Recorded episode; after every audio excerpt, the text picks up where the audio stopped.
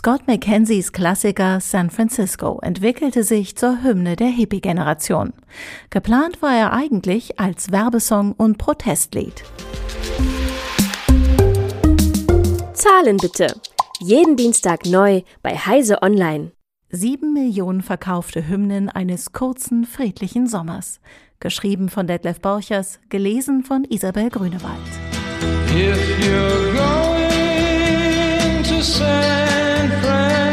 Francisco, be sure to wear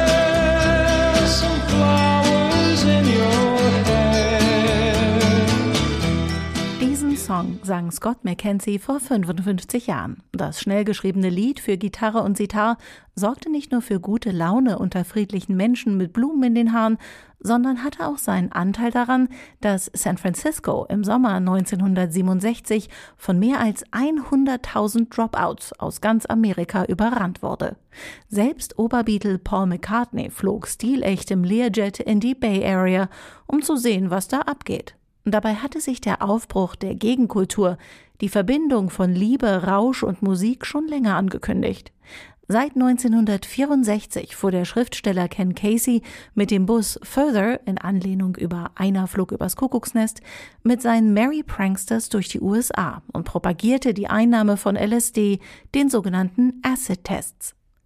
Der von Scott McKenzie und seinem Freund John Phillips produzierte Superhit San Francisco Be Sure to Wear Flowers in Your Hair war schnell realisiert. Phillips hatte den Song in nur 20 Minuten geschrieben und sah in ihm einen Werbesong für das Monterey Pop Festival, das er organisierte. Für Sänger Mackenzie war das Lied ein Protest gegen den Vietnamkrieg und er kündigte es bei jedem Auftritt entsprechend an. Das Lied wurde im Summer of Love in San Francisco 1967 zur Hymne der Hippie-Kultur. Während der Sommer der Liebe bereits im Oktober 1967 mit der Inszenierung von Death of Hippie, Birth of Free zu Grabe getragen wurde, verkaufte sich die Single sieben Millionen Mal. Nicht schlecht für die Hymne eines kleinen Völkchens. 1966 gab es in der Bay Area unter dem Namen Trips Festival eine Serie von mehrtägigen Veranstaltungen mit LSD-Konsum und Musik von The Grateful Dead. Die Festivals wurden vom späteren Verleger Stuart Brand und dem Synthesizer-Pionier Don Buckler organisiert. Das psychedelische Trips-Poster von Wes Wilson zeigte die üblichen Flower Power Wellen, aber auch einen Oszillator in ihrem Zentrum. Man war an Technik interessiert, wenn sie zur Bewusstseinserweiterung beitrug. Neben den Trips Festivals organisierten Brand und Casey Ende 1966 die Acid Test Graduation, eine Parodie auf US-amerikanische College-Abschlussveranstaltungen. Wer den Abschluss erreicht hatte, bekam einen Ansteckbutton mit der Aufschrift Why haven't we seen a photograph of the whole Earth yet? Auch an Raumfahrt war man durchaus interessiert. Als Stuart Brand 1968 damit begann, den einflussreichen Whole Earth Catalog herauszugeben, zierte ein Bild der Erde das Cover, während der von Bill Anders fotografierte Erdaufgang den Ergänzungsband des ersten Katalogs in einer Montage zierte. Use it or lose it stand auf einer Hand, die scheinbar die blaue Murmel hochgeworfen hatte. Ein weiterer wichtiger Faktor im Summer of Love war der Protest gegen den Vietnamkrieg und das Recht auf freie Rede, eben gegen diesen Krieg protestieren zu können. Scott McKenzie erinnerte sich später mit folgenden Worten daran. Als San Francisco im Frühjahr 1967 veröffentlicht wurde, befand sich mein Land im Chaos. Bereits von politischen Attentaten heimgesucht, waren wir bitter gespalten über den eskalierenden Krieg in Vietnam und das Blutvergießen durch Hass und Gewaltakte, von denen viele als Reaktion auf gewaltfreie Bürgerrechtsdemonstrationen und Proteste erfolgten. Selbst als so viele von uns die Hoffnung verloren hatten, als der Summer of Love zu einem Winter der Verzweiflung wurde, half uns unsere Musik am Leben zu bleiben und uns in eine Welt zu tragen, die wir uns erhofft hatten zu verändern. Mit dem Recht auf freie Rede bezog sich Mackenzie auf das Free Speech Movement, kurz FSM, das im Herbst 1964 ausgehend von der Universität Berkeley mit einem Streik das Recht forderte, auf dem Universitätsgelände demonstrieren zu dürfen. Der Protest gegen den Atomkrieg und die vom Präsidentschaftskandidaten Barry Goldwater ins Spiel gebrachten taktischen Atomwaffen beschäftigte die angehenden Wissenschaftler, ebenso die Fernsehwerbung mit der Atombombe, die Goldwaters Konkurrent Lyndon B. Johnson schalten ließ. Studenten, die Zugang zu den Computern hatten, stellten Lochkarten her, auf denen schlicht FSM oder Strike stand und zogen mit ihnen über den Campus, während die Universitätsleitung die Nationalgarde rief. Schließlich war da noch der Protest gegen den Vietnamkrieg. Gegen ihn wurde in vielfältiger Weise demonstriert. Ab dem Jahr 1965 wurden Teach-Ins veranstaltet. Zum Summer of Love 1967 schrieb der Spiegel, so wie die Gegner des Vietnamkrieges an den Universitäten sogenannte Teach-Ins veranstalteten, versammeln sich die Hippies zu Tausenden an einem sonnigen Strand zu einem Love-In, untermalen ihre Aktionen mit Musik auf Ascheneimern und Flöten. Den deutschen Lesern stellte das Blatt die Blumenkinder mit einem Vergleich vor. Es sind Teens und Twins mit langen, zottigen Haaren. Wie Europas Gammler verabscheuen sie Wasser, Seife und Bürgertum. Mit Vorliebe begeben sie sich auf eine Rauschreise in ferne und irreal schöne Welten.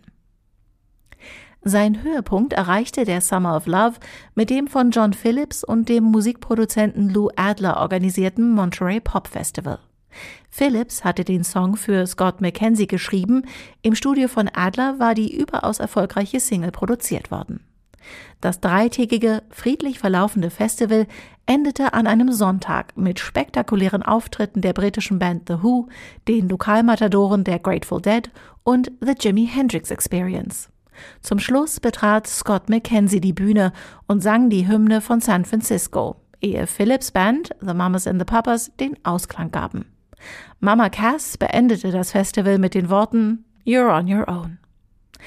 Sieht man von dem enormen musikalischen Einfluss des Festivals ab, so inspirierte das Treffen der Hippies zahlreiche Künstler. Der Italiener Ettore Sozzas, der für Olivetti Computer und Schreibmaschinen designte, entwickelte in San Francisco die Serie The Planet as Festival. Kernstück war ein Festivalgelände mit einem Turm, der die Teilnehmer mit Düften, LSD, Marihuana, Opium und Lachgas versorgen sollte. Die Künstlergruppe Ant Farm orientierte sich an dem Bus von Ken Casey und seinen Merry Pranksters und schuf den Media Van, der durch die USA reiste. Der Van zog einen Anhänger bestückt mit Videoequipment und einem Computerterminal zum Einloggen in Computersysteme mit sich. Die Öffentlichkeit sollte Bilder, Videos und Songs auf der Festplatte im Van abspeichern. Mit dem Ende der Hippie-Zeit verschwand der Media Van im Jahr 1972 und wurde erst 2008 wiedergefunden, ausgerechnet in einer unterirdischen Abschussbasis für Nike-Raketen. Nach einer Präsentation im Jahre 2009 wurde das restaurierte Datenmaterial mit dem Van wieder versenkt. Die Zeitkapsel soll erst 2030 wieder geöffnet werden. Vielleicht die stärkste Wirkung erzeugte der Semi-Dokumentarfilm Monterey Pop, mit dem Don Allen Pennebaker die Gattung des Festivalfilms begründete. Vier Kameras waren im Einsatz, das Geschehen zu dokumentieren. Ein professioneller Studiorekorder, von den Beach Boys ausgeliehen, schnitt den Sound mit. Pennebakers Film beginnt mit Scott McKenzies San Francisco Be Sure to Wear Flowers in Your Hair. Der Film begeisterte den europäischen Filmemacher Jean-Luc Godard. Er nahm 1968 für ein eigenes Filmprojekt den Auftritt der Band Jefferson Airplane auf dem Dach eines New Yorker Hotels auf, bei dem seine Kameraleute aber samt und sonders zugedröhnt waren. Die in San Francisco lebenden Hippies, die Diggers, die Coquettes und die Deadheads hatten schon zum Sommerende die Nase voll davon, wie ihr Viertel Haight Ashbury überrannt wurde. Im Oktober beschlossen sie, den Mythos der Hippies und Blumenkinder zu Grabe zu tragen. Das wurde wörtlich inszeniert. Bei dem Spektakel Death of Hippie, Birth of Free wurde ein riesiger Sarg durch das Stadtviertel getragen und am Ende verbrannt. Im Sarg lagen Blumen und Kettchen, abrasierte Bärte und abgeschnittenes langes Haar. Die Teilnehmer des Happenings trugen die Asche im Gesicht und nannten sich fortan freie Menschen.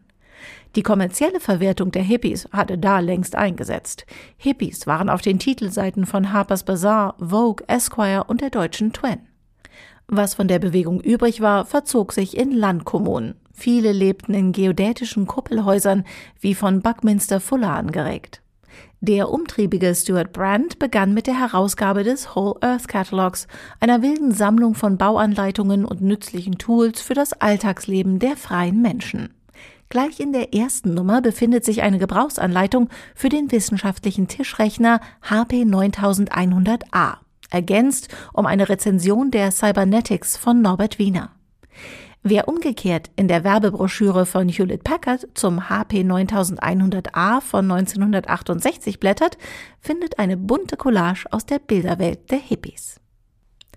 Als die britische Band Led Zeppelin auf ihrer ersten US-Tournee im Jahre 1973 in San Francisco auftrat, baute sie San Francisco in ihre Collage Dazed and Confused ein, zur Erinnerung an die gute alte Zeit, die damals gerade einmal fünf Jahre zurücklag. Mit der Auflösung der Szene änderte sich also auch ihre Hymne. Zahlen bitte. Jeden Dienstag neu bei Heise Online.